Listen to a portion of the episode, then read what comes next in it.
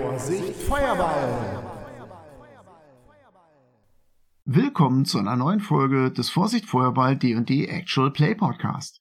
Ihr hört heute die fünfte Session der D&D 5 Kampagne Grabmal der Vernichtung.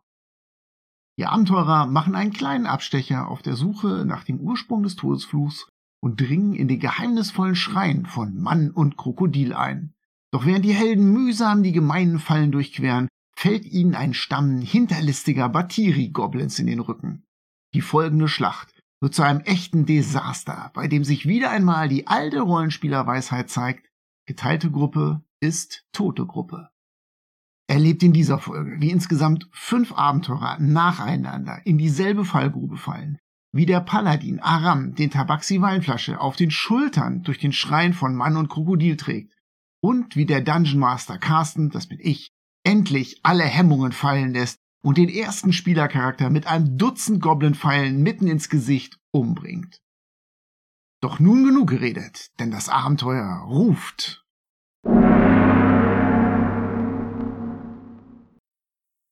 Ab geht die wilde Lucy. Willkommen beim Vorsicht Feuerball Podcast. Wir spielen Grabmal der Vernichtung, Tomb of Annihilation. Ich glaube, es ist jetzt die fünfte Runde.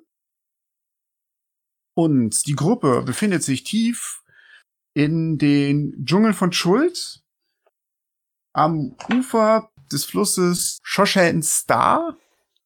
Und ihr habt in der letzten Session das Lager Rechtschaffenheit erkundet.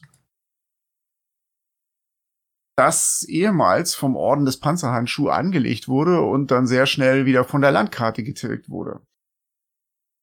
Und über dem Lager Rechtschaffenheit thront eine, eine alte Statue, eine monumentale Statue, die einen stilisierten Mann mit einem Krokodil darstellt. Und ihr wisst von euren beiden Tabaxi-Führern, nämlich Flussnebel und Weinflasche, dass das ein alter Schrein ist, in den schon zahlreiche Abenteurer eingedrungen sind, aber den noch nie jemand bezwungen hat. Und eurer Führer Weinflasche ist, ja, man kann es nicht anders sagen, sehr versessen darauf, mit euch diesen Tempel zu erkunden, denn Weinflasche ist eine echte Abenteurerseele tief in seinem Herzen. Nachdem ihr die Latrinen gesäubert habt, dieses Lagers beim letzten Mal, seid ihr jetzt eigentlich so weit, dass ihr mit der Erkundung dieses Schreins beginnen könnt, wenn ihr das machen wollt. Aram hat das gemacht, soweit ich weiß. Ja. Das mit dem Abort. Ich habe mich auch danach nochmal im Fluss gebadet. Nur mal zur Vollständigkeitshalber, ne? So. Mit Seife. Mit Seife, ja. Vielen Dank, Hein. Immer gerne. Ein Wohlgeruch ist wichtig. Wenn wir wieder in der Stadt sind, kaufe ich dir ein neues Stück Seife. Aber dieses kannst du hier erstmal wieder haben. Ich danke. Ich gehe jetzt noch mal runter zum Fluss, guck mir an, wo unsere Kanus sind, ziehe die anderen Kanus dazu, die wir gefunden haben, und lege darüber den Alarmzauber als Ritual. Ja, okay. Können wir die denn nochmal verstecken vielleicht? So ein paar Äste drüber legen oder so? Gibt's hier irgendwas? Das muss man schon schlauer machen. Wenn ihr das jetzt hier macht, dann sieht es einfach so aus, als ob da ein Haufen Äste am Ufer liegt, unter denen wahrscheinlich ein Kanu ist. Mm, Fluss und Flasche, wie habt ihr denn das immer gemacht, wenn ihr unterwegs wart mit dem Kanu? Ihr habt das doch bestimmt auch versteckt. Ihr wollt doch nicht, dass das dann gemobst wird von den Goblins. Ja, meint Flussnebel. Der Katzenlord lehrt uns Verstohlenheit. Hm, natürlich ist es gut, die Kanus zu verstecken. Wir könnten sie zum Beispiel hier in eine der Hütten hineinziehen. Sie deutet auf die große Hütte in der Mitte, die offensichtlich so eine Art Kommandozelt oder sowas war, die noch einigermaßen erhalten ist. Dann wären sie zumindestens auf den ersten Blick verborgen. Wenn wir sie tragen, dann haben wir auch nicht die Schleifspuren. Guter Vorschlag. Ich packe eine Ecke an und wollen wir? Ich pack auch eine Ecke an. Ja, los. Und dann tragen wir nach und nach die Kanus in eine dieser Hütten. Und hm, keinen. Ich glaube, ähm, hier könnt ihr euer Ritual durchführen. Ja, dann tue ich das. Kleiner Edelstein ist das, ne? Alles klar. Er leuchtet am Ende auf und du hast einen Bann auf diese Kanus gelegt. Und natürlich jetzt auch auf diese Hütte. Jo, auf, auf, würde ich sagen. Ich nähere mich auf jeden Fall den Stufen des Tempels. Ja. Aus dem Dschungel hört ihr zahlreiche Geräusche der wilden Tiere. Ihr steigt die Treppenstufen hoch, die zu dem Eingang führen. Und da liegt schon jede Menge Laub. Und in dem Laub huschen zahlreiche kleine Tiere hin und her. So Ratten, kleine Ah. Schlangen. Ja, genau. Große Käfer und richtig fiese, fette Hundertfüßler. Da möchtet ihr nicht barfuß drauf treten auf dieses Viehzeug. Und dann geht ihr langsam zwischen den beiden großen Füßen des Mannes hindurch. Und vor euch ist ein Torbogen, der in die Tiefe hineinführt. Der ist auch offen, der Schrein, so wie es aussieht, ja. Der ist offen, genau. Ja, ich will nach vorne und eine Lichtquelle mitnehmen. Ich glaube auch vorne. Neben ihm. Ich kann auch zur Not Licht zaubern. Oh, wenn du Licht zaubern kannst, dann muss ich nichts tragen. Das wäre schön. Ich zaubere Licht. Cory, wo willst du es hinhaben? Einen großen C. Nee, das ist nicht gut. Ich nehme die Fackel und kannst es oben auf die Fackel machen. Also lasse ich die Fackel leuchten ohne Flamme. Muss ich jetzt doch was tragen? Ich gehe dann an Position 2. Neben Aram möchte auf jeden Fall Flasche gehen. Er will sich jetzt nicht nach vorne drängeln in die erste Reihe, aber er will auf jeden Fall sehen, was passiert. Mann, trägt Krokodil. Hm.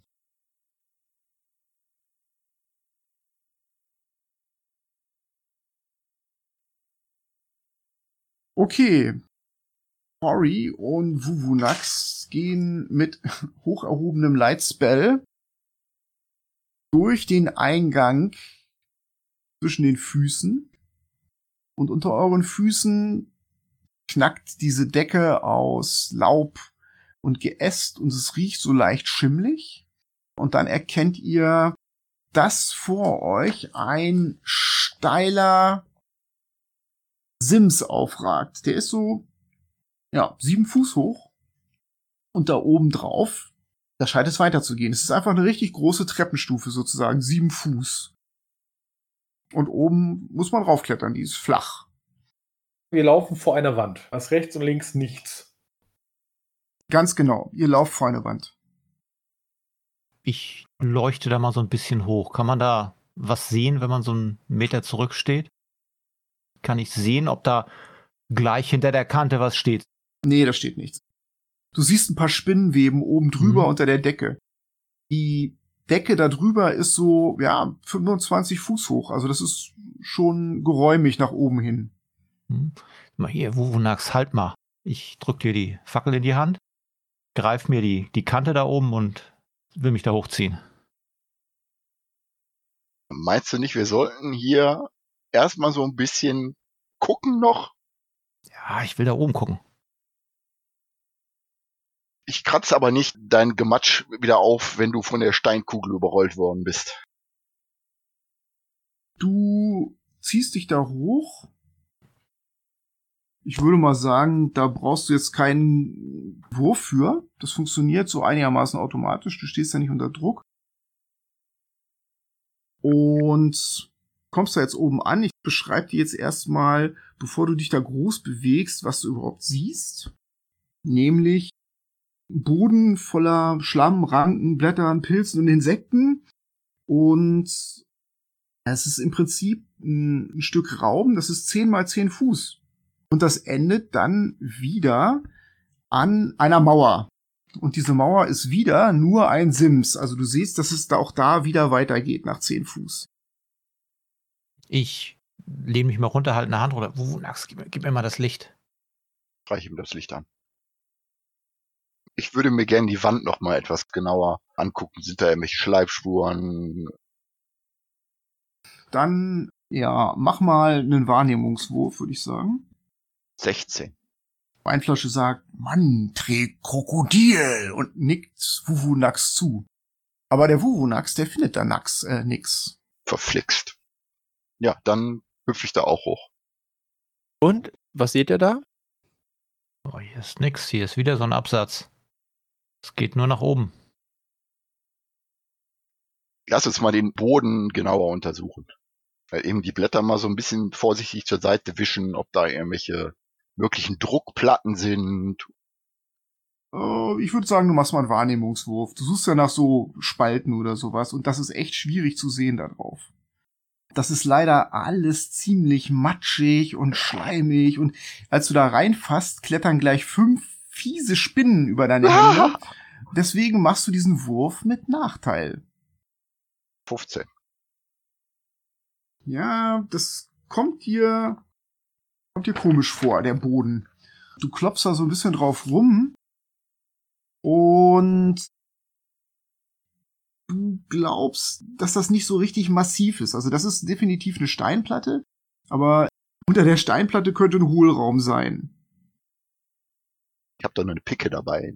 Also so eine Bergbauaxt, so eine Picke. Und klopp da mal ein bisschen drauf rum. Ja, ich leuchte dir. Bist du jetzt ziemlich sicher, dass das von dem Klang, den die Picke macht, dass das nicht massiv ist? Das könnte einen tragen, könnte aber auch eine Falle sein. Also verdammte Axt, aber du findest jetzt keinen Ansatzpunkt. Dann untersuche ich mal den Boden ein Stück weiter. Ein Stück weiter heißt, dass du vielleicht einen Schritt machst. Naja. Der Boden klappt unter dir weg und du schreist noch irgendwas oder fällst du einfach nur in die Tiefe? Ist doch nur Scheiße. In die Dunkelheit.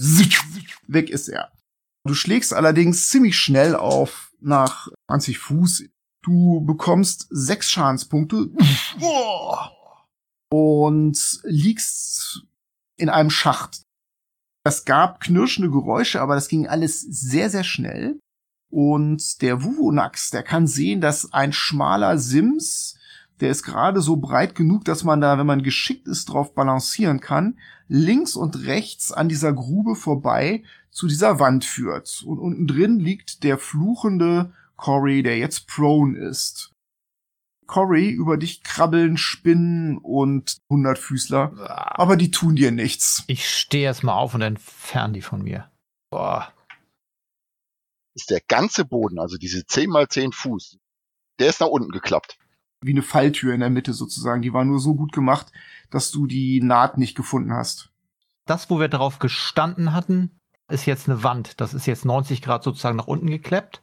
Ja, ja, genau. Aber es gibt einen Sims, der einmal außen rum führt, Genau. der nicht eingeklappt ist.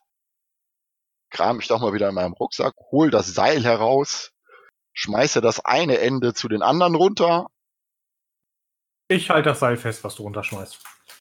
und schmeiß das andere Ende da unten in die Grube. Wuvunax, du kannst gut balancieren. Deswegen brauchst du da jetzt keine Würfe machen. Du hast genug Platz. Eine andere Seele als du würde vielleicht jetzt mulmig werden. Aber du löst das bravourös. Ja, dann sage ich, ja, dann zieht mal. Das Seil kommt gerade unten an, als es plötzlich in den Wänden zu knirschen und zu knacken beginnt. Und diese beiden Bodenteile, die jetzt neben dir hängen sozusagen, runtergeklappt sind, schließen sich wieder. Die Falle schließt sich wieder.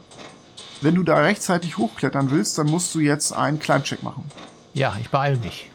20 Fuß, das heißt, du müsstest einen Double Move machen, dann kannst du es in einer Runde schaffen, vorausgesetzt, du schaffst deinen Climbcheck Difficulty Class 10. Climb-Check, Difficulty Class 10. Ich nehme eine Inspiration da drauf und schaffe den doppelt sozusagen. Du kommst an wie das äh, Swamp Thing, das Sumpfmonster, da rausgeklettert.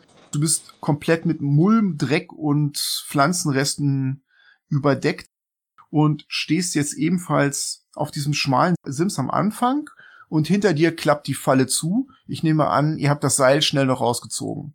Ja, ja. Weil das ist alles so gut und perfekt gearbeitet, das hätte das glatt abgetrennt. Mit einem lauten Buh schließt sich das und ihr hört unten die Stimme von Weinflasche, Krokodil, Und noch weiter hinten sagt Flussnebel, wie bereits gesagt, niemand hat den Tempel je erfolgreich erforscht. Dass er voller Fallen sein soll, das hat man schon gehört. Ich denke mal, wir haben die erste gefunden, oder? Okay, ich möchte mal einen Vorschlag machen. A, haben wir ein 10-Foot-Pole und B, haben wir einen ungefähr halbling schweren, runden Baumstamm, den wir durch Gänge rollen können. Oder wir holen uns einen schönen Sandsack, den wir einfach auf jede Bodenplatte draufwerfen können, bevor wir uns draufstellen. Habe ich dabei. Ein Sandsack? Ja, habe ich dabei. Ja, mich oder wie? Nein, habe ich wirklich dabei. Ein Sandsack? Ja, ein Sack mit Sand. Okay. Ein kleiner Sack mit Sand, den habe ich dabei.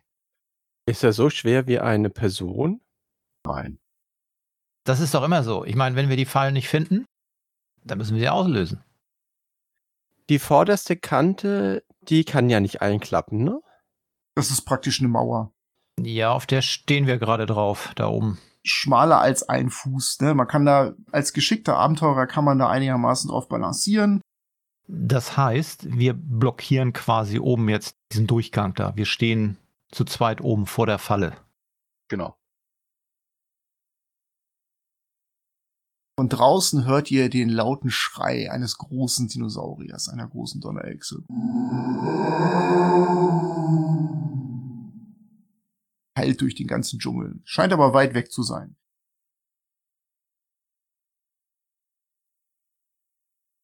Ich denke, wir brauchen ein Krokodil. Hm. Ja, wir müssen ein Krokodil tragen. Wir müssen es auf den Schultern tragen und dann die Stufen hoch. Ja, genau. Trag du mal ein Krokodil. Ich trag kein Krokodil. Aber es wäre doch auch irgendwie besser, wenn wir in diese ganzen Fallen mal reingucken könnten. Ich meine, da könnte ja auch was Interessantes reingefallen sein.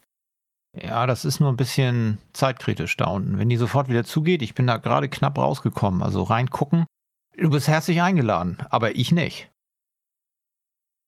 Könnte man sie nicht auslösen und dann einmal runterleuchten? Also ich meine, das Gröbste müsste man doch sehen. Ansonsten müsste halt einer da runter. Wir warten, bis die Falle zugegangen ist. Dann kann er sich da umgucken und dann holen wir wieder raus. Wenn da unten irgendwas Fieses ist, Dann hat er halt Pech. Also Aram glaubt, man braucht ein Krokodil, um da, da hochzuklettern. Aber er ist auch nicht der schlauste Halbauge auf der Welt. dann musst du mal zum Fluss gehen und dir eins fangen. Und dann können wir eins tragen. Nee, wir nicht. Also du kannst dann eins tragen. Nur ein Mann, der ein Krokodil trägt, kann da hoch. Ähm, Buvonax weiß ich ja, dass der geschickt ist und er scheint auch wahrscheinlich nicht so der allzu schwerste zu sein, oder? Wenn ich mir die Truppe so anschaue. Oh, er trägt keine schwere Rüstung. Also Vuvonax. Mm, du kletterst auf meine Schultern, ich kletter da hoch und ich gehe dann auf die Stufe und dann gucken wir mal, was passiert. Und du spielst Krokodil. Und dann fallt ihr zusammen darunter? Keine gute Idee. Ich, ich mach große Augen und das kann nicht der Ernst sein, oder? Ah, ich glaube, Vuvonax, du kannst dich abfangen, oder? Ja, aber wenn du unbedingt da runterspringen willst. Ich würde jetzt einfach sagen, wir gehen am Rand diese Kante lang auf die andere Seite. Genau. Und während wir diskutieren, mache ich das jetzt. Ich gehe an der Kante rüber auf die andere Seite. Cory drückt sich da jetzt an die Wand und schiebt sich vor, so dass ein Feld frei wird. Und ich möchte auf jeden Fall über die Falltür rüber. Ich bleib da nicht auf halbem Weg stehen. Die Falltür reicht übrigens passgenau bis ans andere Ende. Das heißt, es gibt da keinen Flecken, wo du stehen kannst, um da hochzuklettern, außer dem schmalen Sims, auf dem du jetzt stehst. Dann muss ich bis ans Ende ran. Ich stehe dann in der Ecke drin, so wie ich das verstehe, richtig? So ist das. Ich möchte gerne die Plattform als nächstes hochklettern. Das funktioniert vollkommen problemlos. Und du stehst jetzt neben Buvunax. Jetzt, wo sie oben ist, zeige ich ihr dann, wo die Falle ungefähr ist. Wenn man kein Gewicht drauf verlagert, aber quasi drauf tappt mit dem Fuß, mit ein bisschen Schwung, ohne halt sein Gewicht drauf zu verlagern, passiert dann schon was? Du wagst dich vorsichtig vor mit einem Fuß, es passiert nichts.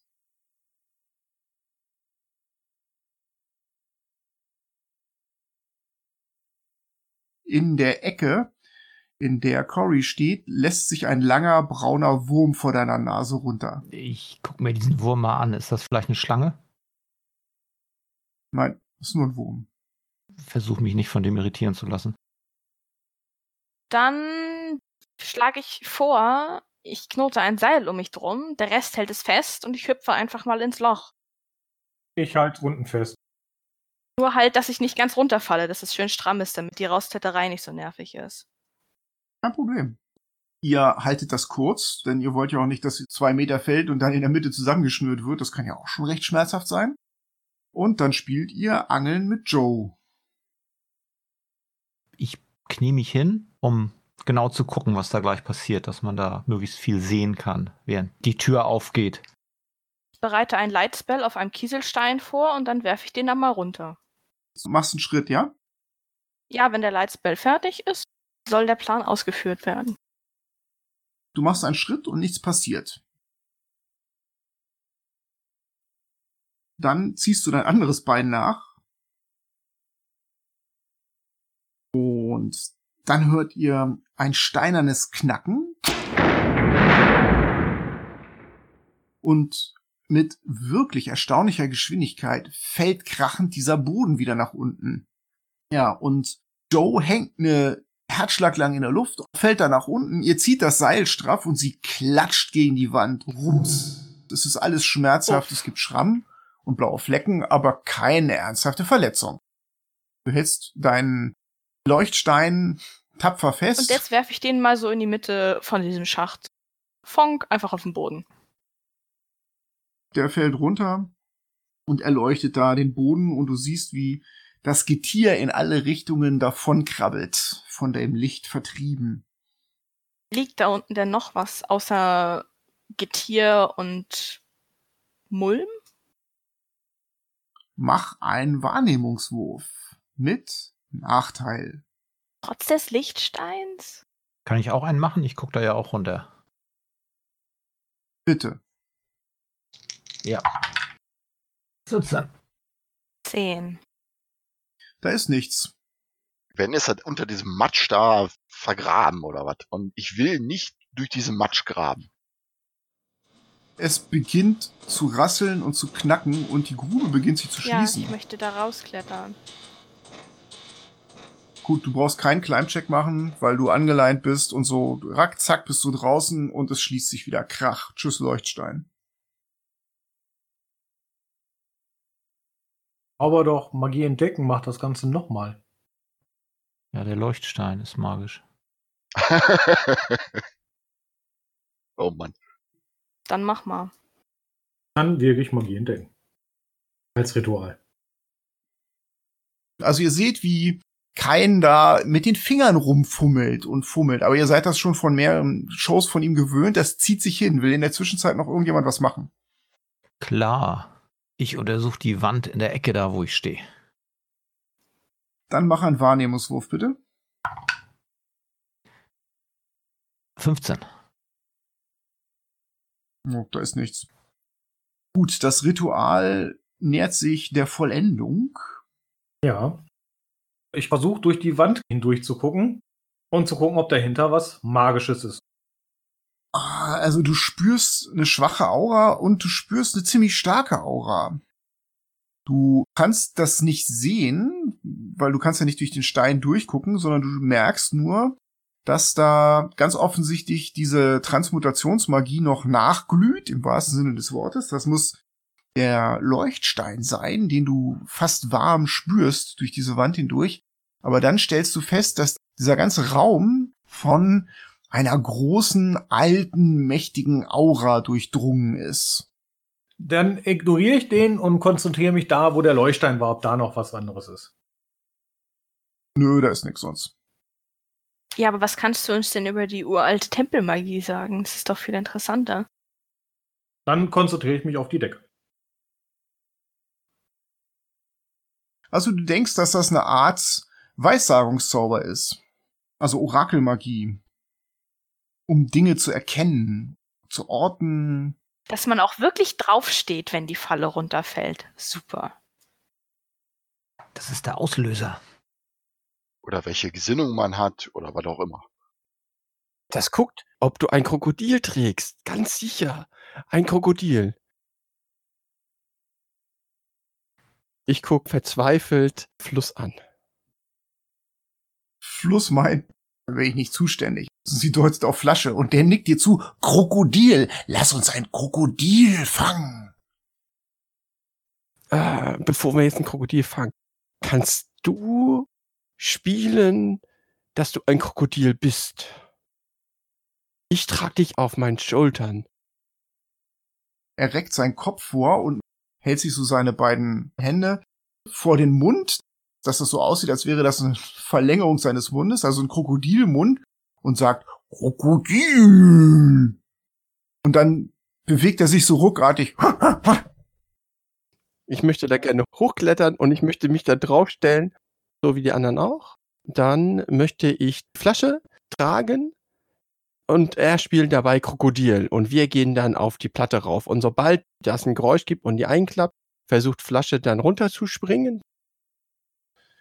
Und ich werde den Sturz schon überleben. Ich habe schon viel schlimmere Sachen halt überlebt. Und dann holt er mich mit dem Seil wieder raus. Das heißt, ich muss jetzt erstmal Platz machen. Problemlos. Koroi und Vuovonax sind praktisch jetzt auf gegenüberliegenden Ecken. Joe müsste sich jetzt da wahrscheinlich auch noch irgendwie wegbewegen. Ich gehe an die Seite, um Platz zu schaffen für diesen dämlichen Plan, der hier durchgeführt werden soll. Mir wird schon nichts passieren. Oh, mach, mach. Ihr habt doch gesehen, wie ich von dieser Hängebrücke runtergeplumpst bin. Das war doch noch viel höher. So, jetzt möchte Aram hochklettern und neben ihm klettert voller Begeisterung Weinflasche hoch. Das funktioniert problemlos.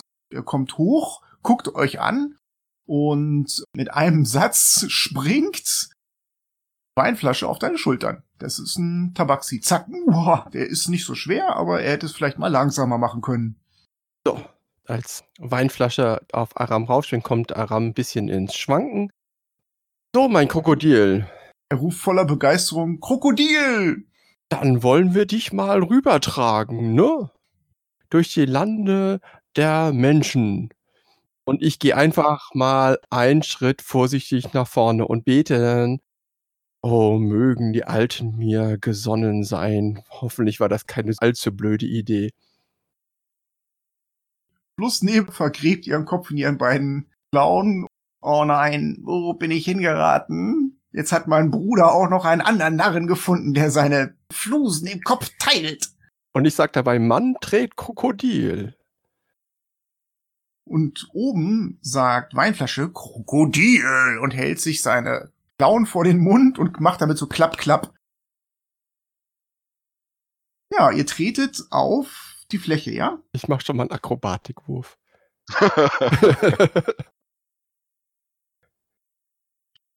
Nichts passiert. Okay, wir gehen dann zu dem, zu dem Absatz rüber. Das hat einen Nebeneffekt und zwar seid ihr über sieben Fuß groß und Weinflasche reckt sich so ein bisschen höher und meint, oh, da ist nix da oben. Kommt auch bald wieder eine Wand. Hm. Den gehe ich jetzt mit ihm zu der Wand hin. Gut, dann kletter hoch, ich kletter hinterher. Und ich rufe zu denen rüber, ha, Aram trägt Krokodil. Äh. Gut, du trägst ihn rüber und jetzt klettert von deinen Schultern der Tabaxi die Wand hoch, ja? Mhm. Und sobald er von meinen Schultern runter ist, das Gewicht runter ist, Öffnet sich unter dir die Falle.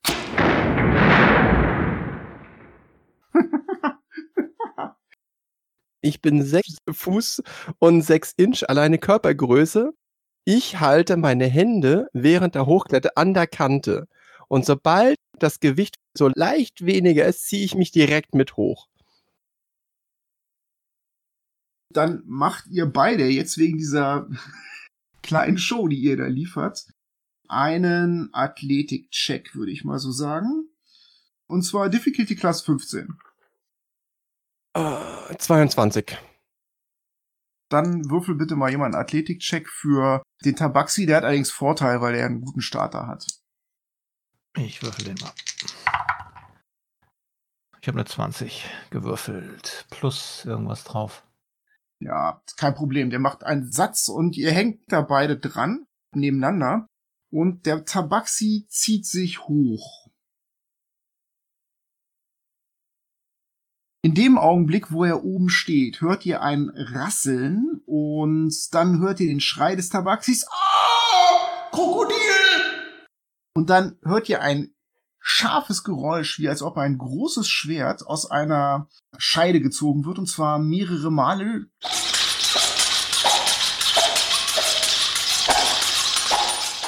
Und macht bitte mal jemand für den Tabaxi da oben ein Dexterity Save, Difficulty Class 13. Ich habe eine 20 gewürfelt schon wieder. Das gibt's gar nicht. Er kann sich ducken. Er sieht, wie aus den Wänden sich metallische Dinge lösen, die verdammt aussehen wie ja, Großschwerter und die diesen gesamten Bereich da oben angreifen. Er kriegt 10 Schadenspunkte Mhm. und Weinflasche trifft die Entscheidung für sich und springt zurück. Unter ihm ist kein Boden mehr, das heißt, er lässt sich da dann runter und versucht sich festzuhalten und macht deswegen noch einmal ein Athletic Check Difficulty Class 15. Athletics 13. Er rutscht ab, oh, Krokodil! Und stürzt für fünf Schadenspunkte in den Keller.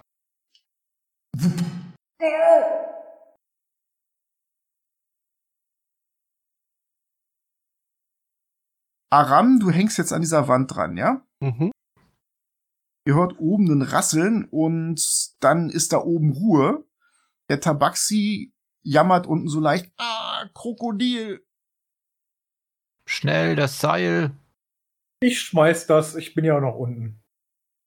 Du wirfst es rein und der Tabaxi hat ja diese katzenhafte Geschicklichkeit. Er kann sein Bewegungstempo verdoppeln. Der schießt über diesen Boden hinweg, schnappt sich das Seil und überbrückt diesen Abgrund sehr, sehr schnell. Das heißt, der macht seinen Klettercheck Difficulty Class 10 mit Vorteil. Mit Vorteil. Ja, kein Problem. Bevor sich irgendwelche Mechanismen bemerkbar machen, ist er schon raus und reißt auch gleich das Seil mit sich weg, damit das gerettet wird. Und dann schließt sich die Falle wieder. Und Aram hat wieder Boden unter den Füßen. Ich halte mich trotzdem dort fest. Ich möchte ja nicht, äh, dass wenn ich jetzt kein Krokodil mehr trage, dass ich dann runterrausche. Wir müssen die erste Falle, also diese, irgendwie offen halten. Dann haben wir hinten genug Luft und Zeit, um uns um die andere zu kümmern. Wenn ihr doch jetzt jemanden tragt als Krokodil, dann könnt ihr doch rübergehen. Ja, und dann hinten werden wir dann von den Messern zerschnetzelt. Ja, da geht das so weiter. Ein Mann muss ein Krokodil tragen, die ganze Zeit. Bestimmt. Hat geklappt. Liegt dieser Divination Spell auch auf den Messern?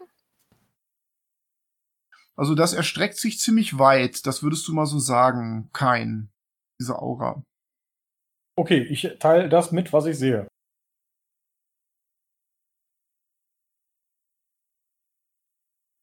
Auf welcher Höhe waren die Schwerter? Weinflasche kratzt sich am Kopf und sagt, "Hm, hm, hm, hm, hm." Waren die waagerecht, die Schwerter, oder senkrecht? waagerecht und senkrecht. Also er deutet das mit seiner Hand an, wie er das meint, so. Ne? Also man kann nicht einfach wie Indiana Jones unten durchkrabbeln. Er meint, mh, Mann trägt Krokodil und äh, würde sich gerne neben Aram stellen, aber der ist ja woanders. Außerdem beginnt er wieder hochzuklettern, voller Eifer. Und Nebel legt ihm eine Tatze auf die Schulter und meint, Vorsicht, Bruder. Du bist nur aus Fell, nicht aus Stein. Ja, der Tabaxi klettert da hoch und balanciert im Zweifelsfall an Joe da vorbei und will zu Aram. kannst du dich oben an der Kante festhalten und dann auf meine Schultern. Und sobald er auf meinen Schultern sitzt, kann ich dann hier loslassen. Also grundsätzlich drückt er sich jetzt erstmal durch zu dir und dann klettert er an der Wand auf deine Schultern. So, er sitzt jetzt wieder auf dir drauf. Du hast ein ganz sicheres Gefühl dadurch. So, dann können wir doch jetzt erstmal hier stehen bleiben auf dieser Steinplatte. Und ich halte mich immer noch fest. Das heißt, wenn die wieder aufklappt, falle ich nicht runter. Flasche halte ich auch hier fest an dieser Kante. Wer von euch ist mutig und möchte jetzt mal zu uns kommen? Die Platte müsste eigentlich halten, glaube ich, denn ich trage das Krokodil. Also ich bin ja skeptisch. Du meinst, das funktioniert? Ich frage, ob jetzt Fluss nicht auch schon mal hoch möchte, dass wir die nächste Stufe dann mal gemeinsam uns angucken können. Ich würde eigentlich am liebsten hier bleiben. Dann bitte ich Sie, mir zu helfen, dass ich hochkomme. Sie schiebt dich da hoch. Ich danke. Sie hält unten im Zweifelsfall noch das Seil bereit. Oder ihr tragt einander rüber. Cory trägt den Wuvonax und Kain trägt die Joe. Einer von euch spielt Krokodil. Ihr müsst dann auch so die Arme so nach vorne machen, so wie Krokodilmaul. Hm, Krokodil. Genauso wie mein Krokodil. Macht das genauso. Also, wenn ich das jetzt nicht gesehen hätte, dass das gehalten hat, dann würde ich ja sagen, das ist totaler Blödsinn, aber. Aber Wuvunax, was meinst du? Soll ich dich tragen? Wir, wir stehen auf, auf gegenüberliegenden Ecken, ne? Ja, aber im Augenblick ist das Ding ja stabil. Glaubst du? Glaube ich. Das sagt zumindest Aram. Das ist auch vertrauenswürdig. Dann tritt doch mal einfach drauf. Ich gehe aus meiner Ecke und trete auf die Falltür. Fertig aus. Ja, sie klappt auf. Du fliegst in die Tiefe. Was ein Scheiß. Das sind sieben Schadenspunkte. Buff, du schlägst unten auf. Ja, Ich halte mich schnell fest. Schnell. Seil. Difficulty Class 10, Kletterwurf. Hier mit Seil, mach mit Vorteil. Jo. Ja, du kommst ohne Probleme raus.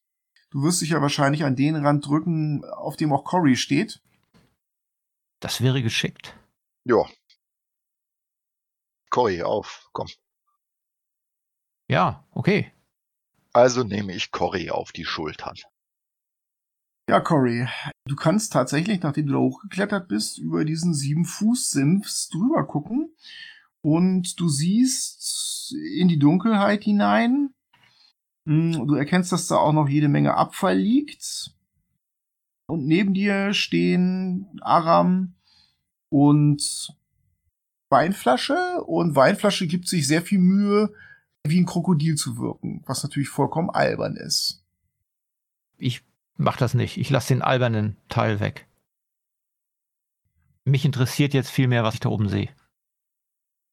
Du siehst wieder einen 10 mal 10 Fuß Raum, also eine Treppenstufe sozusagen, äh, eine Terrasse. Und das ist auch alles. Die endet auch wieder an so einer Wand, die wieder sieben Fuß hoch ist. Also genau wie gehabt. Dann wirke ich wieder mal Magie entdecken als Ritual. Gut. Und guck dann, ob der Boden da oben von dem nächsten Plateau, ob der genauso magisch ist wie hier die Falle. Ja, du hast den Eindruck, das setzt sich fort. Also du kannst das nicht alles so genau einsehen, aber du hast das Gefühl, dass diese Aura sich da fortsetzt. Ich frage mal, ob mich Joe tragen würde. Nein, ich trag dich nicht. Plus. Ich würde gerne erhoben sein, dass ich das nächste Plateau mit meiner Magie untersuchen kann. Ah. Es ist äußerst ungewöhnlich, mit euch den Dschungel zu erforschen. Du machst ihr Platz, sie klettert hoch und sie guckt dich an und meint, Kann ich nicht auf deine Schulter klettern? Wenn du oben magisches Entdecken hast und das vergleichen kannst, ja. Ach, sie vergräbt ihren Kopf wieder in ihren Tatzen. Ah, Tut mir leid. Ich bin dünn, du bist dick, Humano. sie knurrt so ein bisschen wie eine genervte Katze knurrt und nimmt dich auf die Schultern. Ich kraul ihr kurz an den Ohren und sag, es tut mir auch leid. Sie sagt, Finger weg! dann murmelt sie, Katzenlord, schließe jetzt deine Augen. Meine Schande soll dir nicht gewahr werden. Während der Zeit untersuche ich natürlich oben und unten, ob das das gleiche ist und genauso ausgelöst werden könnte. Also du blickst jetzt an Aram und Weinflasche vorbei, oben auf diesen neuen Absatz, kannst du hochgucken, mit etwas Abstand und du siehst, dass da überall diese Aura schimmert. Es müsste das gleiche helfen wie jetzt hier auch, dass man da das simuliert. Wir brauchen eine Rampe, die die erste Falle überspannt. Genau, wir brauchen eine Riesensteinplatte, die wir darauf legen. Ein Holzbrett. Zehn Fuß lang. Wie lang sind unsere Kanus oder die von den Goblins? Die Kanus sind gut drei Meter, also zehn Fuß. Drei Schritt. Ich frage Fluss, ob wir eins von den Kanus von den Goblins holen können und versuchen können, das als Kletterhilfe zu benutzen, um hier über diese Falltruhe rüberzukommen. Jetzt wieder runterklettern, aber ich gehe liebend gerne aus diesem Höllenloch hier raus. Nickt dir zu. Ja, dann gehen wir zurück. Ihr verlasst den Schrein von Mann und Krokodil, räumt die Kanus leer, weil da war ja eine ganze Menge Zeug drin. Nee, wir nehmen das von den Goblins. Okay, nimmt das von den Goblins. Und tragt das in den Schrein rein. Also wenn die jetzt da runtergehen und das Kanu holen, das dauert halt ein bisschen, klettert Aram mit Flasche auf den Schultern den nächsten Absatz hoch. Dann würde ich gerne von den beiden ein Athletic Check Difficulty Class 15 sehen. Allerdings Weinflasche, der ist von der ganzen Sache so unseitig begeistert, dass er sich total konzentriert, sich mit seiner katzenhaften Gewandtheit da oben festhält und dich geradezu hochzieht. Das heißt, du machst den Athletic Check, er macht den nicht, weil er schon oben ist und du hast Vorteil, weil er dich sozusagen unterstützt dabei bei dieser Kletterei. Sehr gut. Dann habe ich eine 18. Ihr kommt beide oben an und als du dich auf diesen Absatz da hochziehst, schiebst du ihn sozusagen in die Höhe. Das gehört zu diesem Check alles dazu.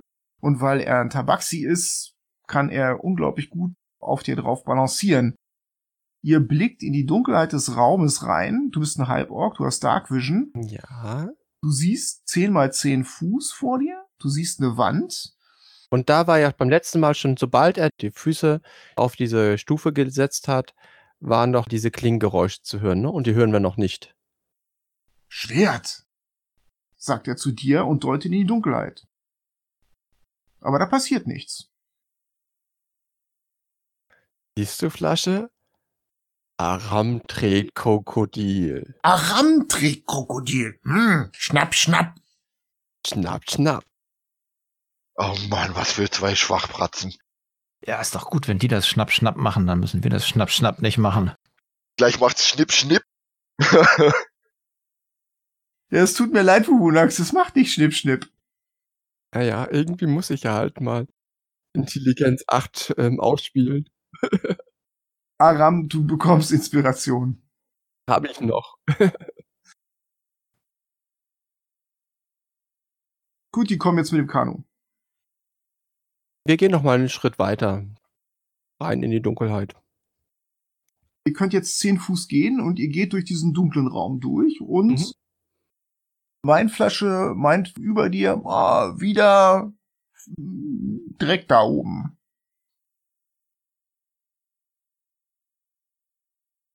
Aber jetzt lass uns erstmal diese Kanu-Aktion da beenden. Ja, ihr kommt mit dem Kanu da an und ich stehe da oben auf der Kante, nimm das entgegen. Ich helfe dir dabei. Wie wollt ihr das Kanu jetzt hinlegen? Es liegt auf dem Boden, auf dieser Platte drauf, sodass das Heck und Bug des Kanus die Simse berühren. Ihr könnt das einmal über diese Falle hinweglegen. Also können wir es diagonal legen. Es passt. Es ist ein sehr langes Kanu, was ihr habt. Ja, so, dann machen wir das doch. Von Absatz zu Absatz. Das heißt, wir haben eine Rampe. Ja, Das ist keine besonders tolle Rampe, weil es ist alles ganz schön wackelig, denn dafür sind die Dinger nicht gemacht.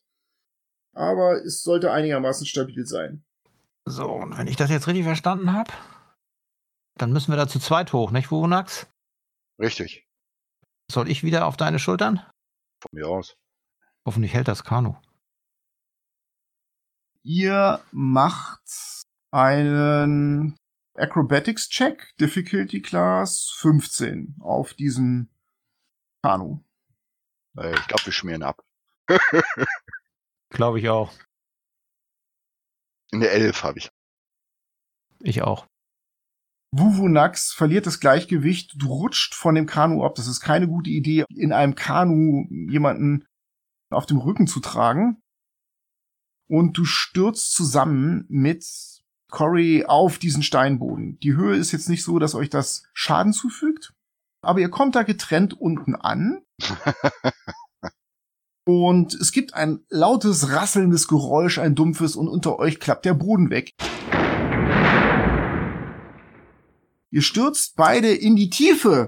Einer kriegt acht Schadenspunkte, und zwar ist das Wuvunax. Und Cory kriegt vier Schadenspunkte, als ihr in den Dreck unten aufschlagt. Au, voll auf den Kopf. Besser gelandet als letztes Mal. Flussnebel ruft euch zu, oh, ich habe damit gerechnet und wirft euch ein Seil rein. Wer möchte denn zuerst klettern? Lass mich, ich kletter zuerst. Ja, ich halte das Seil unten fest und du kletterst hoch. Wuvunax klettert hoch, ohne einen Check machen zu müssen. Cory, möchtest du riskieren, von den zuklappenden Wänden gefangen zu werden? Ich, ich, ich will nicht, dass es zuklappt. Ich will da wieder raus. Doch, warte mal, da unten rufe ich runter. Soll ich echt warten? Ja, warte mal. Ja, schmeiß mal die Fackel runter. Du hast ja noch. Genau, ich hab die ja die ganze Zeit, ja. Die Wände krachen zusammen und das Seil wird da übel verklemmt drin und leidet, aber es hält. Es ist sehr dunkel, aber du hast eine Fackel, also es ist nicht sehr dunkel. Um dich herum krabbeln Viecher. An die habe ich mich gewöhnt, glaube ich, inzwischen. Und sehe ich außer den Viechern noch was? Den Leuchtstein. Den Leuchtstein, den sammle ich ein. Steck in die Tasche. Flussnebel fragt von unten, ist er tot? Mhm. Joe, du müsstest dir mal meinen Kopf angucken. Der, der blutet ziemlich stark. Ja, aber bevor da jetzt hier jemand irgendwo in einem Loch vor sich hin krepiert, da kann der Kopf ja warten. Kein. Dein Alarmzauber geht los.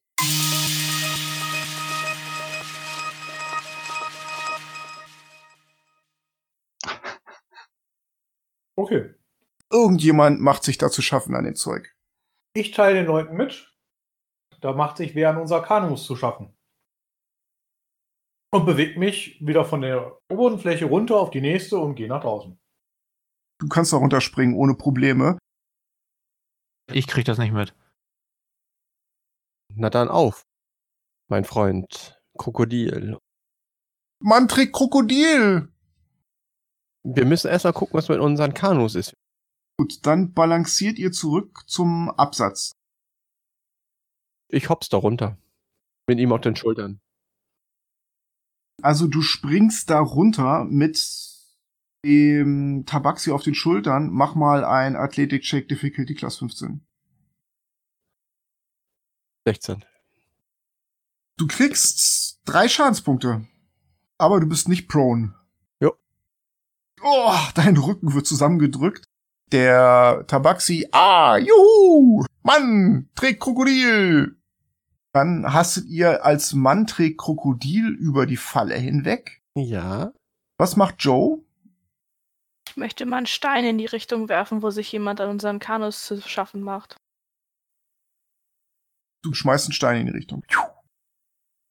Passiert was? Nö, lass uns mal eine Initiative machen.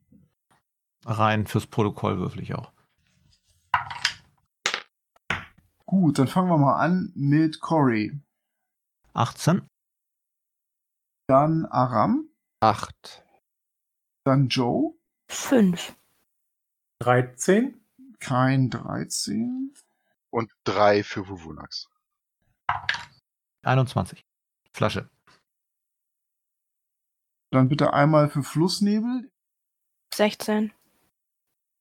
Flasche ist als erstes dran und befindet sich auf den Schultern von Aram. Und ja, was soll er machen? Er wartet, bis Aram über die Falle weg ist und springt dann von Aram runter, sobald er nicht mehr auf der Falle steht und läuft los. Gut, dann ist Corey dran. Der ist gefangen in der Falle. Ich gucke mir das da genauer an. Ich habe jetzt ja Zeit und Licht. Dann ist Flussnebel dran. Was sieht Flussnebel dann? Flussnebel steht unten am Eingang und ist somit am nächsten an diesem Zelt dran, Lisa. Mach mal einen Wahrnehmungswurf. 19. Nö, die sieht nichts. Am helllichten Tag und sie sieht nichts. Dann würde ich gerne, dass Flussnebel den Bogen bereit macht und sich etwas nähert. Und ich will mich verstecken. Gut, sie legt die halbe Distanz zu dem Zelt zurück und nutzt ihre Aktion, um sich da zwischen Gestrüpp und Dreck zu verstecken. Alles klar. Würfel bitte mal einen Stealth-Wurf für sie. 20. Gut. Dann ist jetzt kein dran. Ich bin ja oben bei dem Kanu an dem Sims gewesen, kletter da runter und gehe, soweit ich komme, Richtung Ausgang. Und wenn ich noch weiterkomme, noch näher zum Zelt und gucke, ob ich da was entdecke. Du kommst so zwischen diesen Füßen an Ja, und siehst niemanden. Du kannst natürlich auf jeden Fall nochmal einen Perception-Wurf machen. Perception 17. Du siehst niemanden. Dann laufe ich weiter ran. Du kommst bis an den Rand des Zeltes. Dann war's das. Okay.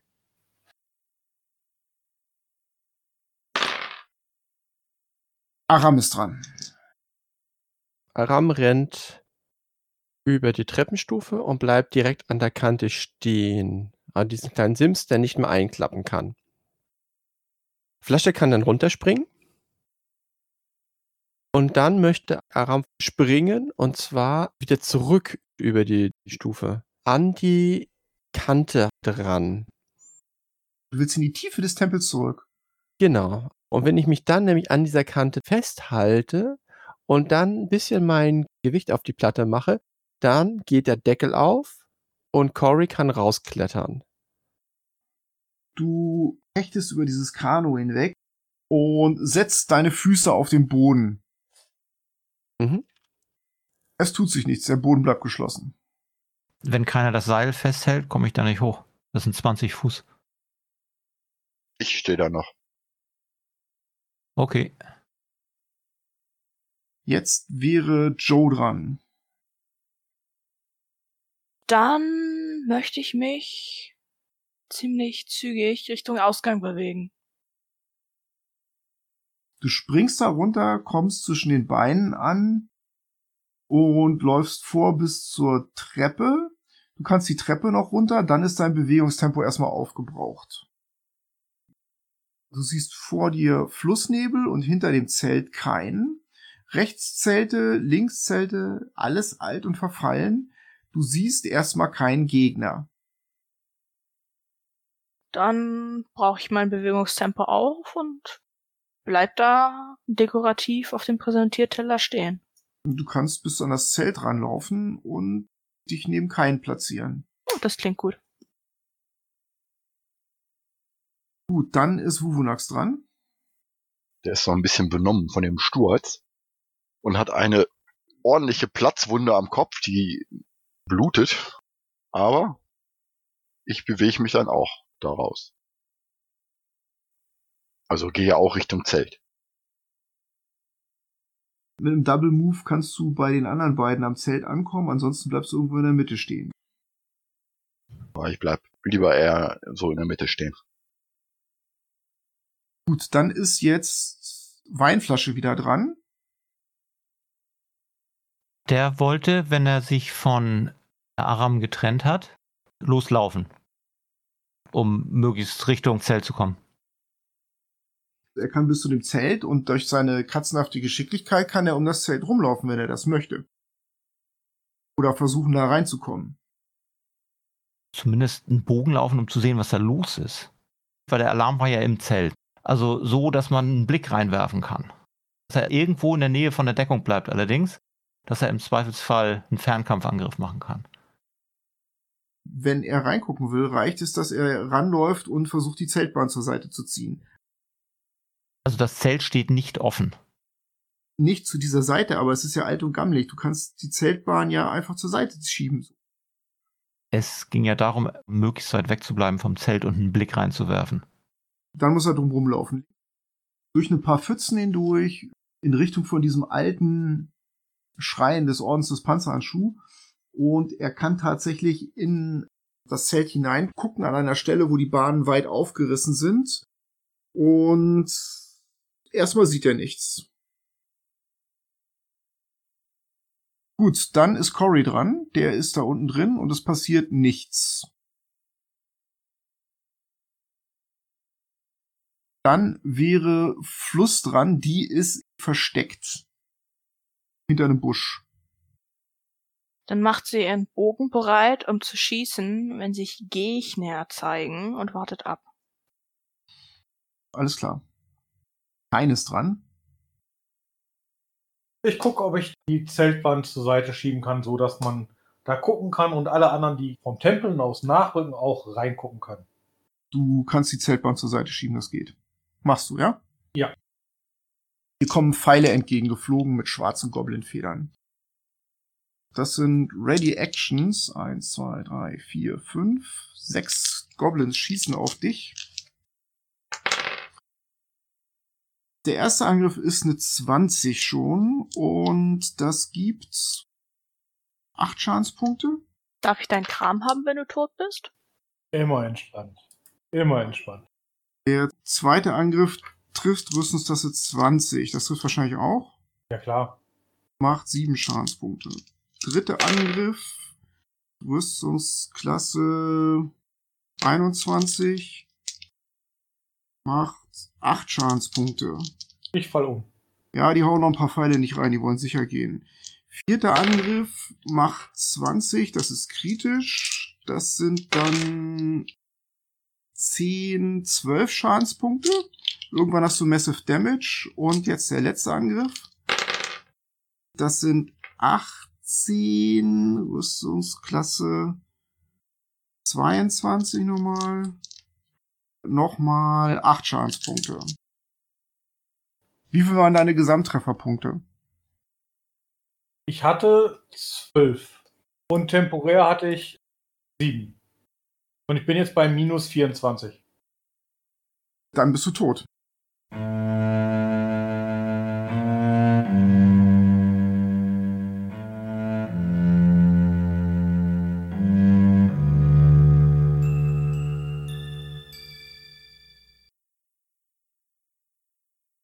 Die Goblins haben dich gespickt mit Pfeilen. Ihr seht, wie kein Pfeile in seinem Kopf stecken hat und wie ein Nadelkissen tot in den Dreck fällt. Und ihr hört von drinnen Batterie! Kill, kill, kill, kill, kill! Aus den Zelten seitlich von euch, links und rechts, schießen Pfeile. Flasche kriegt drei Pfeile. Einer trifft mit Rüstungsklasse 22. Dann sind es vier für Flasche. Zweite Pfeil geht fehl. Der dritte Pfeil trifft Rüstungsklasse 21. Ja, ja, das trifft. Das sind dann nochmal acht Schadenspunkte für Flasche. Das war's. Und ihr hört einen lauten Schrei daraus aus dem Zelt. Batiri, Batiri, Tiri, Tiri. Und aus dieser Zeltbahn, die keinen aufgeschlitzt oder aufgemacht hatte, springen Goblins raus. Auf Joe stürzen sich zwei Goblins, einer links von ihr, einer rechts von ihr und versuchen sie zu flankieren. Du wirst vom ersten Angriff verfehlt. Der zweite würde treffen Rüstungsklasse 16. Trifft. Das sind drei Schadenspunkte. Dann stürmen aus den Zelten heraus zwei Goblins auf Wuvunax. Die schaffen es, dich zu flankieren, links und rechts, und greifen dich an. Der erste trifft ziemlich gut und sticht mit seinem Shortspear auf dich ein, so dass du 10 Schadenspunkte kriegst. Ich fall um. Der zweite piekt nochmal auf dich ein, um sicherzugehen, dass du tot bist. Und macht drei Schadenspunkte. Also kriege ich auf jeden Fall jetzt ein Failure mit rein, ne? Ja, das ist eine Failure, genau. Flasche ist noch am Leben, deswegen stürzen sich zwei weitere Goblins auf Flasche und versuchen ihn zu flankieren. Die kommen aus den Zelten im Süden raus. Einer würde Rüstklasse 15 treffen, Johannes. Das trifft. Okay. Sind vier Schadenspunkte. Ein zweiter trifft Rüstungsklasse 22, das trifft auch, macht fünf Schadenspunkte. Mhm. Ihr hört eine heisere Stimme, die schreit, Jokka, Jokka, kill, kill, kill! Das kann ich verstehen. Ja, wenn du Goblin kannst, das hört sich an wie Jokka ist ein Name und Kill Kill Kill hört sich an wie bringt alle um, schneidet ihnen die Kehlen durch, lasst sie nicht am Leben. Das ist ein fetter Goblin, der hat so eine Holzmaske.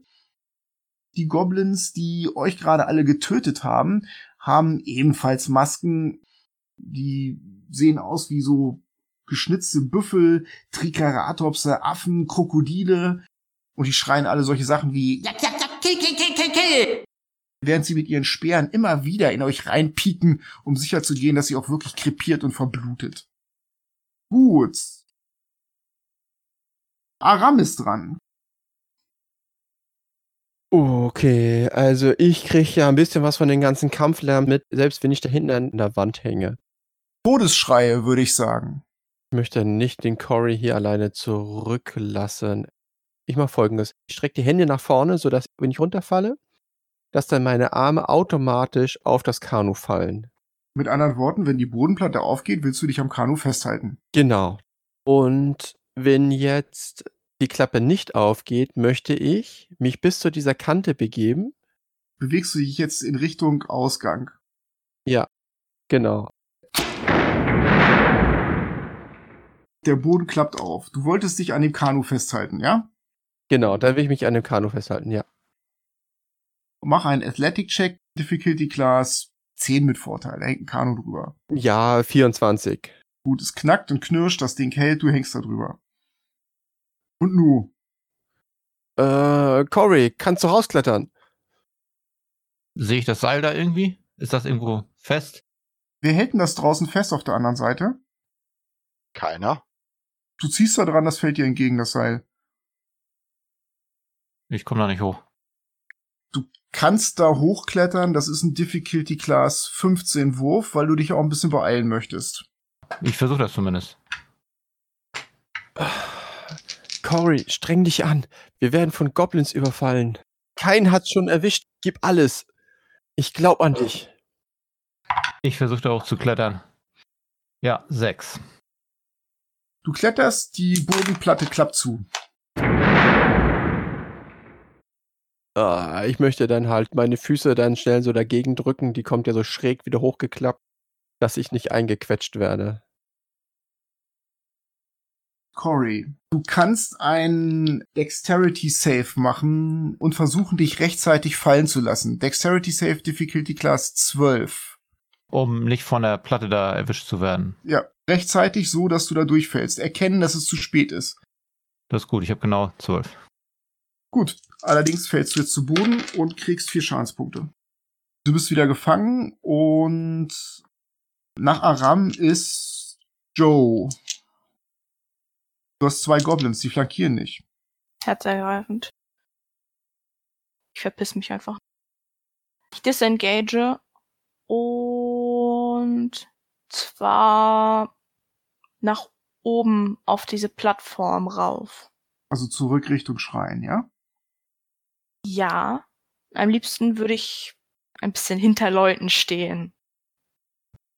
Mitten im Gelände steht ja Wuvunax. Äh, liegt Wuvunax. Ach, dann laufe ich zu dem. Okay, der hat zwei Goblins neben sich.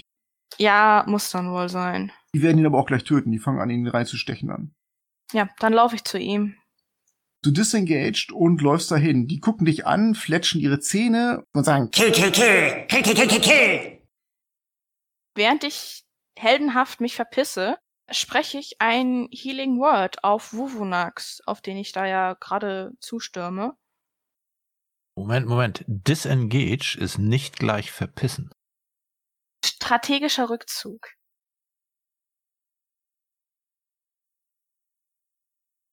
Du rennst auf den am Boden liegenden Wuvunax zu, an dem zwei Goblins dran stehen und mit ihren Speeren auf ihn einstechen, streckst seine rechte Hand aus. Den Hitpoint. Und ich rufe, krieg dich wieder ein. Deine Hand leuchtet auf und Wuvunax Wunden schließen sich knackend und die Goblins gucken frustriert dich an. Ah, kill, kill, kill, kill. Ich würde mich gerne so positionieren, dass wir dann nebeneinander stehen und nicht flankiert werden können. Dann stellst du dich neben den am Boden liegenden Wuvunax und neben die Goblins. Alles klar. Dann ist jetzt Flasche dran, Johannes. Und Flasche hat zwei Goblins, die an ihm dran stehen. Da Flasche extrem schwer verletzt ist, wird er disengagen. Richtung Tempel hoch. Dann kommt er in die Richtung von Wuvunax und Joe. Ja. Jetzt ist Flussnebel dran. Die ist versteckt, hat sich in den Busch geschlagen und aus irgendwelchen Gründen hat das keiner der Goblins mitgekriegt. Micha, kannst du Flussnebel übernehmen? Ja, die schießt aus ihrem Versteck heraus auf einen der Goblins bei Wunax und Joe. Du hast Vorteil, weil die dich nicht sehen. Okay. Dann hätte ich eine 22 getroffen Das erwischt den Goblin. und er würde 5 Schadenspunkte bekommen. Schwer verletzt, Pfeil steckt in der Seite. Dann macht sie einen zweiten Angriff und schießt nochmal auf den gleichen. 17. Trifft. Und jetzt kriegt er 8 Schadenspunkte. Der Pfeil erwischt ihn im Hals. Der Goblin wird durchbohrt und fällt in den Matsch rein. Neben Wuvunax. Klatsch. So, soll sie noch was machen? Vielleicht ein Stück zurückziehen und Deckung suchen. Sie könnte sich in den Tempel rein zurückziehen. Ja, in die Richtung, sodass sie immer noch in Kernschussweite ist von den Gegnern und Deckung hat.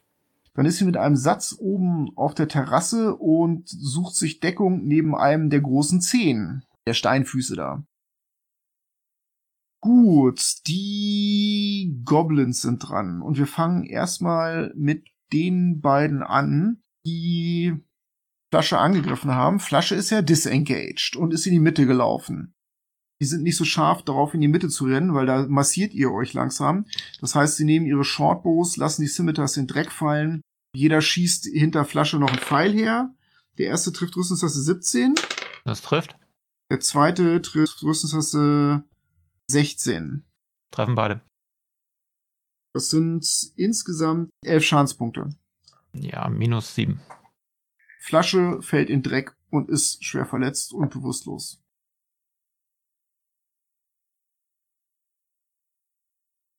Dann wären die Batiris dran, die erstmal neben Wuvunax stehen. Die lassen von Wuvunax ab und versuchen Joe zu umzirkeln, stellen aber fest, das geht nicht. Also greifen sie beide so ihren Short Spears Joe an. Rüstungstaste 12 Geht fehl. und der zweite geht erst recht fehl. Dann rennt noch einer hinter Joe her und verfehlt sie. Ihr habt jetzt drei Goblins. Aus dem Zelt heraus schießen zwei weitere Goblins auf Joe. Mit Bögen und trifft Rüstungstaste 15 Joe. Trifft. Dann sechs Schadenspunkte. Dann war's das erstmal und Aram ist dran und danach ist Corey dran. Aram fällt auf die Schnelle nichts ein, wie er dem armen Cory da raushelfen kann. Und ich springe über dieses Kanu und dann runter diese Stufe. Mache dabei als Bonusaktion ein Bild des Glaubens. Ihr alten Götter, steht mir bei. So in verschiedenen grünen Farben leuchtet seine Rüstung halt kurz auf. Und dann bewege ich mich so weit ran an die Goblins, wie es geht. Du kannst im Prinzip bei der Gruppe ankommen, dann hast du aber einen Double Move gemacht. Also dann bist du mitten da im Gefecht. Ja, das würde mir reichen. Ich rufe auf Goblin. Jokka, ich habe ein Angebot. Wir wissen, wie wir in den Tempel reinkommen. Senkt die Waffen. Du hörst aus dem Zelt. Kill, kill, kill! Das war Aram. Cory ist gefangen. Cory macht nicht viel. Der passt auf, dass er nicht irgendwo hochklettert, um nicht irgendwo runterzufallen. Dann ist Wuvunax dran. Ich rappel mich auf, kanalisiere mein Ski in meine Fäuste und verteile erstmal ein paar Fäuste. Treffer Nummer eins auf den Goblin, der vor mir steht. Rüstungsklasse 19. Das trifft. Drei Schadenspunkte. Ja, es knackt und du verletzt ihn leicht. Gut. Nummer zwei trifft nicht. Und Nummer drei. Oh, trifft auch nicht. Dann wäre Joe dran.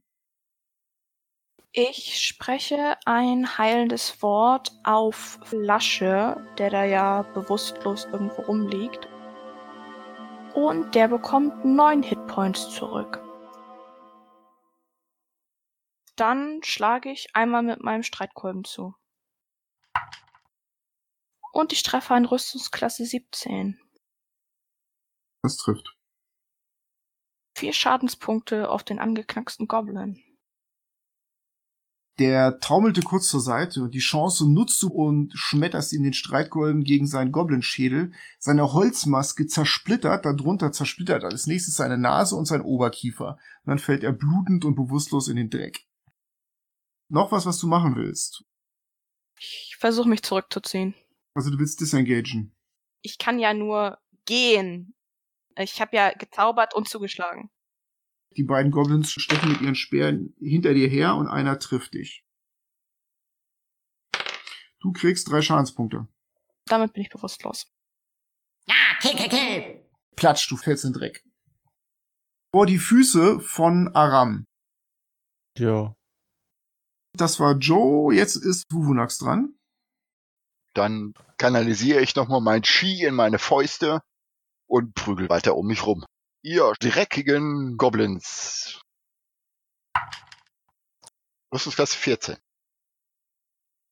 Das reicht, ja. Die haben ihre Schilde nicht dabei, weil sie Bögen dabei hatten. Nochmal drei. Es knackt. Rüstungsklasse 15 trifft dann wohl auch. Sechs. Du zertrümmerst ihm die Knochen im Rücken und er bricht zusammen und ist bewusstlos. Da steht noch einer, ne? Ja. Rüstungsklasse 18 trifft dann wohl auch. Vier. Du zertrümmerst ihm einen Knochen im Bein. Oh, ah, ah, ah, oh. Matiri, Matiri, Yoka, Yoka! Du wirst auch noch sterben. Dann wäre Flasche dran. Aufgrund des niedrigen Hitpoint-Levels zieht er sich weiter zurück Richtung Eingang von dem Tempel, sucht sich da eine Deckung und dann schießt er auf den, den Wuvunax gerade schon verletzt hatte. Okay. 20 gewürfelt. 10 Schaden. Pfeil genau in Kopf. Der Goblin fällt in Dreck. Ist da noch einer zu sehen? Die Gruppe in der Mitte ist jetzt vertilgt, würde ich sagen. Zwei Goblins, die hinter Flasche herkamen. Die sind in einiger Entfernung und haben ihre Bögen bereit. Er schießt auf einen von denen. noch eine 20 gewürfelt. Das gibt's doch gar nicht. Was ist denn da los bei dir?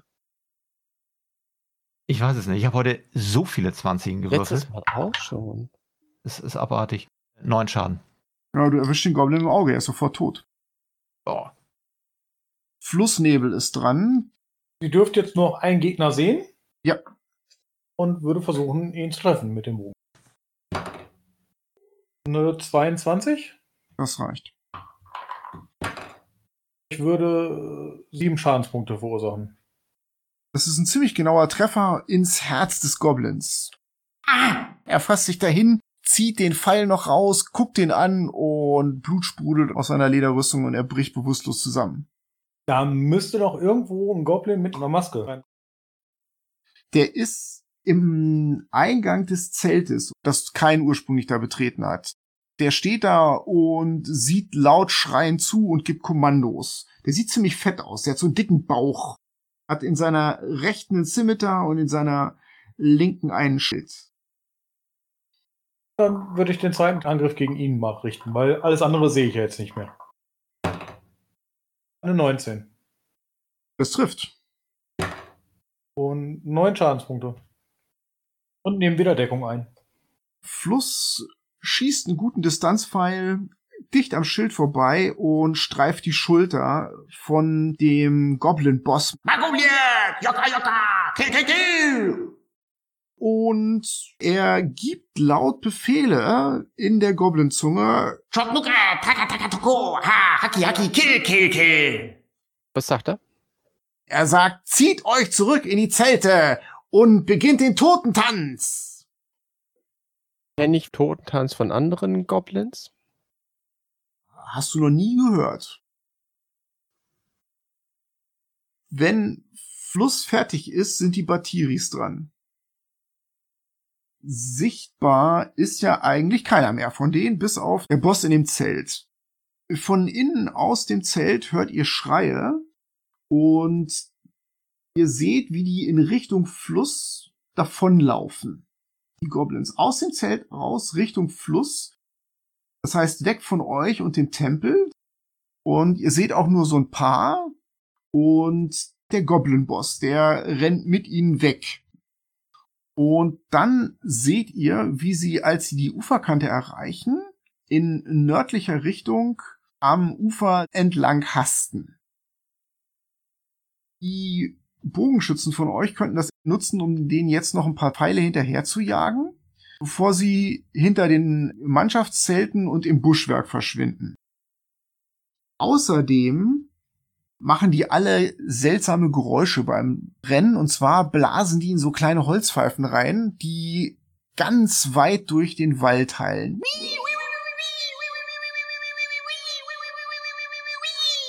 Das hallt über den gesamten Dschungel hinweg. Aram wäre dran. Ich laufe 30 Fuß und möchte dann einen Wurfspeer nehmen und auf den Boss schleudern. Das heißt, du musst rechts am Zelt vorbei. Der Dreck spritzt auf und du wirfst ein Speer. Silvanus führe meinen Speer. Lass ihn nicht entkommen. Rüstungsklasse 15? Nee, der blickt hinter sich, sieht den Speer kommen und der Wurfspeer prallt von seinem Schild ab. Okay.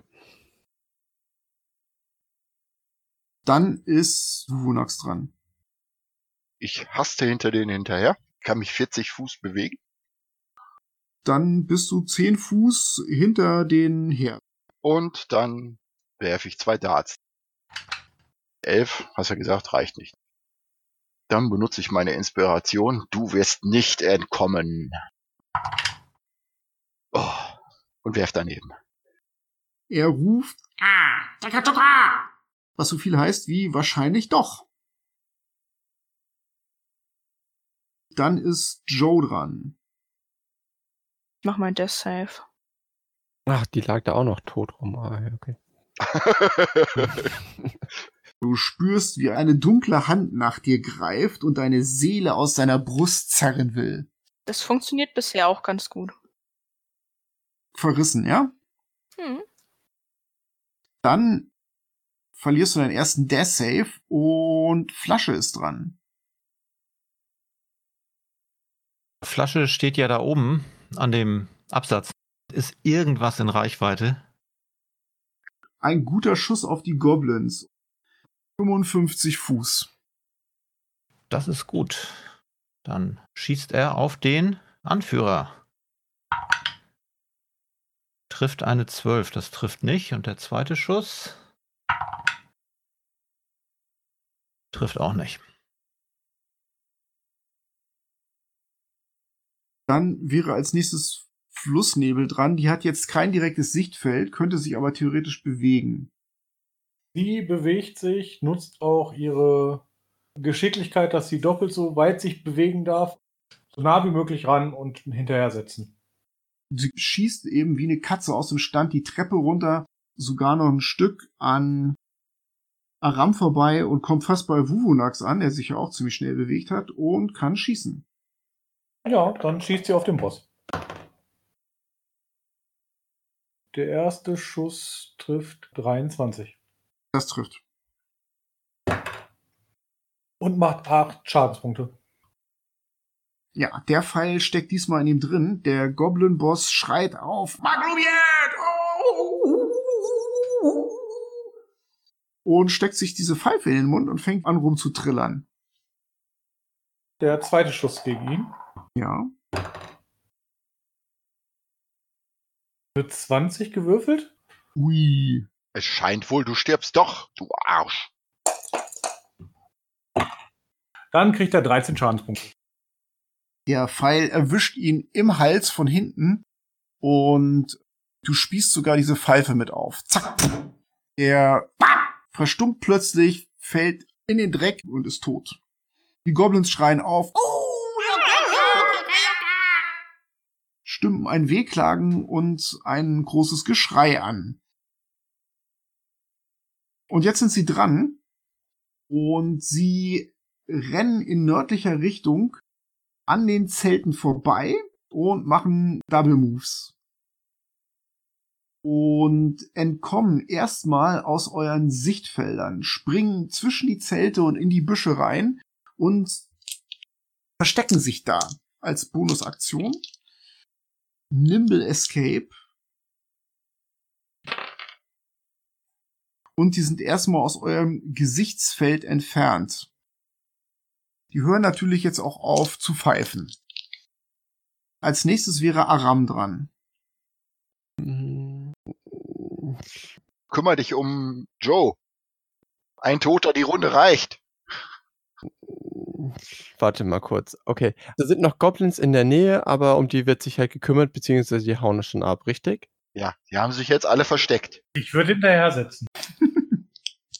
Und die Joe liegt im Dreck. Nee, ich renn zu ihr. Du kannst mit deinem Bewegungstempo da ankommen und hast noch eine Aktion. Hand auflegen. Joe, komm wieder zurück. Ich lege die Hand auf ihre Wunde und grün, golden leuchtet meine Hand auf und die Wunde heilt.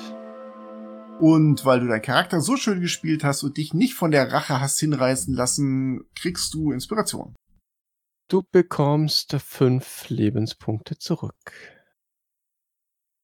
Yay! Was für ein schönes leuchtendes Ende von meiner Nahtoderfahrung. Ja. Okay, nach Joe ist Flasche dran. Hat Flasche gesehen, wo die hingelaufen sind. Ja, und er weiß, dass versteckte Goblins verdammt gefährlich sind. Er guckt auf den gespickten Leichnam von Kain. Ja. Er kann die nicht sehen, nicht? Er guckt genau und versucht zu erkennen, ob da einer ist. Die sind ganz schön weit weg. Du kannst einen Perception-Wurf machen. Ja. Äh, mit Disadvantage. Vier. Ich glaube nicht, dass er was sieht. Ist so weit weg. Er sieht keinen und dann schießt er auch nicht. Dann ist Flussnebel dran. Also sie versucht erstmal die Goblins zu entdecken. 21. Es bewegt sich etwas in einem der Zelte, in der zweiten Reihe der Zelte. Und sie hört ein Knacken. Der Goblin ist allerdings in dem Zelt. Das heißt, der hat Concealment. Das heißt, sie hätte einen Nachteil, wenn sie auf den schießt. Dann schieße ich da einfach durch. Und bewege mich zurück zu der Gruppe. Der erste Angriff äh, hat eine 1 gewürfelt, wegen Nachteil. Okay, zweiter. Der zweite ist niedrigste Wurf eine 16 plus 5 sind 21. Und der Drecksack kriegt 9 Schadenspunkte. Du hörst. Und es ragt ein zitternder Fuß aus dem Zelteingang raus. Ich bewege mich dann zurück zu der Gruppe. Die Goblins sind dran und Fluss, Nebel und Vuvunax hören Rascheln aus den Zelten und in den Büschen. Ihr seht aber niemanden von denen, weil deren Stealth-Würfe sind besser als eure Passive Perception. Die verschwinden in nördlicher Richtung im Dschungel. Die wissen, wann sie verloren haben. Aram wäre jetzt dran. Dann mache ich eine defensive Kampfhaltung, falls noch irgendjemand auf mich schießen möchte. Schild nach vorne. Und gehe zum Rest der Truppe. Ich schleife den Goblin-Anführer an den Füßen hinter mir her. Ich sitze da unten drin bei den ganzen Viechern, die da sind. Und hoffe, dass das Licht noch einen Augenblick anbleibt.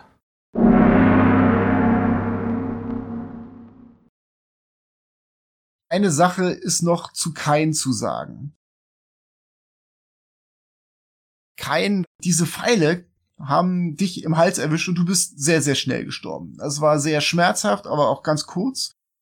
Und deine Seele verlässt deinen Körper und du strebst mit hell leuchtenden Flügeln ins Licht und siehst schon vor dir zwischen goldenen Wolken aufragen die Gipfel von Berg Celestia und hörst die Trompeten der Archonten zu dir rüberschallen. Aber dann spürst du plötzlich eine dunkle Macht, die an deinem Bein zerrt, an deinem Körper. Es ist wie eine Wolke aus Rauch, die sich wie eine Schlange um dich herum wickelt. Und dann wirst du nach hinten gezogen. Zurück in die materielle Ebene. Eigentlich in etwas, was zwischen der materiellen Ebene und der negativen Ebene hängt. Du schreist laut auf, aber niemand hört deine Seele schreien, und du siehst unter dir eine alte verfallene Stadt im Dschungel und dann wird es dunkel um dich herum und du findest dich in einem umwölkten Raum wieder. Und um dich herum ist das Wehklagen von Hunderten von Seelen. Oh, schrecklich, wir sind gefangen. Oh je, Lassander, hilf mir hier raus. Und von außen hörst du nur ein irres Kichern. Niemals! Ihr seid mein Futter!